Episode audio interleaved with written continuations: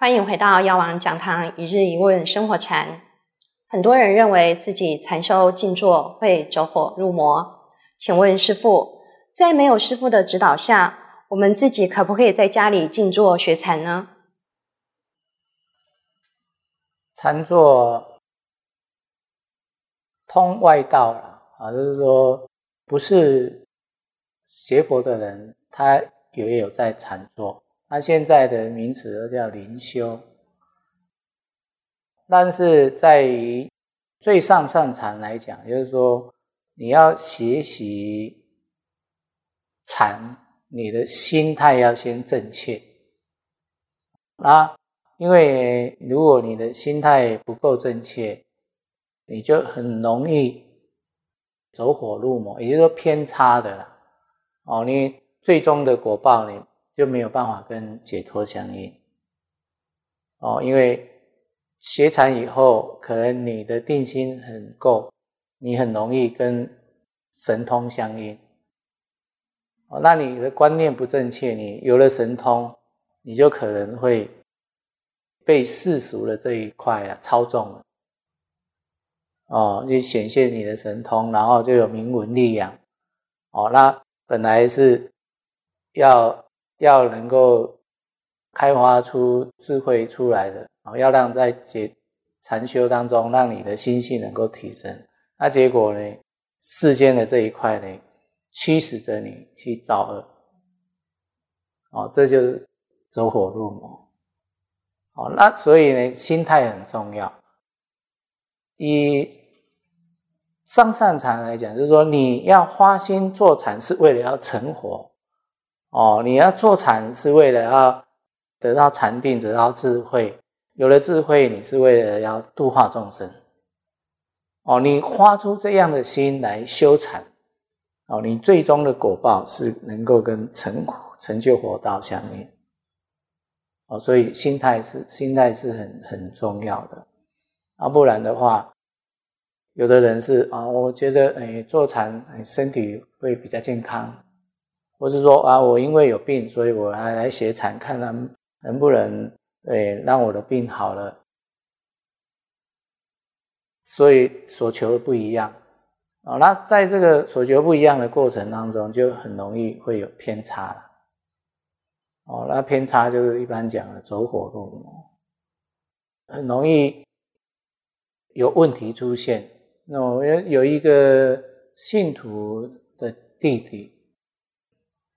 他呢就自己呀在家里静坐，然后呢就突然呢哦有人那种开门的声音很大声，然后他就吓吓一跳，吓一跳以后呢，他那种精神再也没有办法集中，就那种心性啊就就变成胆量很小，然后。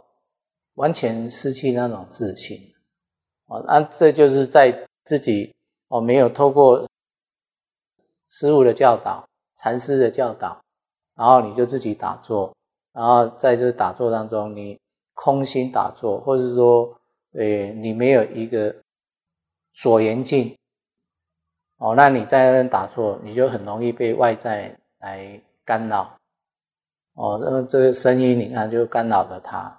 所以呢，他在修行上就有障碍。其实有很多这这样子的人呢。好啦，在我们佛教里面啊，禅修有非常多的方法。哦，那一定要依着这些方法，你挑一种方法，或是两种。哦，那当然，这修禅修过程离不开止跟观呐。而就是说，你。心很乱的时候，你就要让你这个乱的心止于一处。哦，那你过于这些昏沉，你就可能呢要把你的这个心呢安住在观，就是说观一个法的因缘，观一个法的生灭，哦，观一个法的无常。哦，那你透过各各个观法，你才能够不让你昏沉。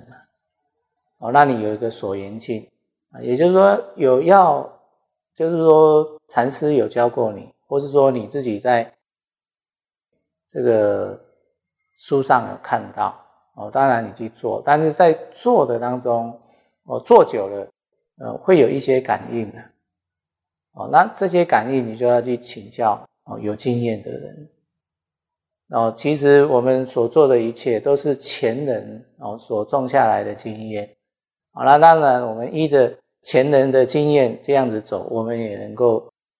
得到我们想要的目标了。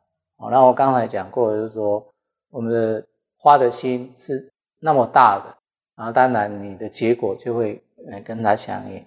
那如果你花的心哦是很复杂哦，或为了健康，或为了要求财，或是为了要神通哦，就是说不是跟解脱相应的，你就很容易会走火入魔。哦，那当然你有方法。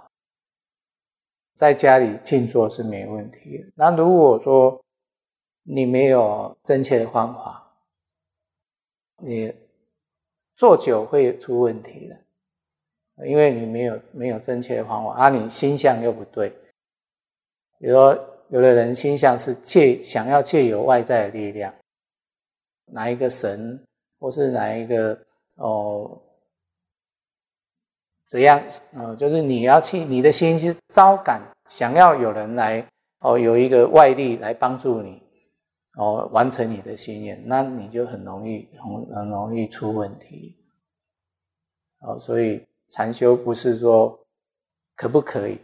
当然你有方法是可以，那没有方法，你就要去请教有经验的人哦，这样子才比较不会出问题的。不然你把时间啊，用在这这个禅禅修上，但是你又没有得到利益，又反而又害到自己，那得不偿失啊！感恩师父的开示，只要有正确的观念跟方法，禅坐不但不会走火入魔，还能够启发我们本具的智慧。感谢您今天的收看，药王讲堂一日一问生活禅，我们下次见。